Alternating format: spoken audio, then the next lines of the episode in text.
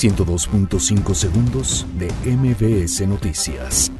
Diputados aprueban en lo general y lo particular la creación de la Guardia Nacional. Tomás Herón se dice dispuesto a colaborar con la comisión para el caso Iguala. Policía del Estado de México localiza cinco camionetas con guachicol. La Secretaría de Educación Pública asegura que habrá nueva reforma educativa en abril. Congreso de Oaxaca declara persona no grata a Gabriel Cuadri. Demócratas proponen aumentar a 15 dólares el salario mínimo en Estados Unidos. Venezuela acusa injerencias de Estados Unidos ante la ONU. Cruz Azul cae 3 por 2 ante León en la Copa MX. Pumas consigue su primera victoria, derrota 2 por 0 a Leones Negros. Disney prepara versión real del jorobado de Notre Dame. 102.5 segundos de MBS Noticias.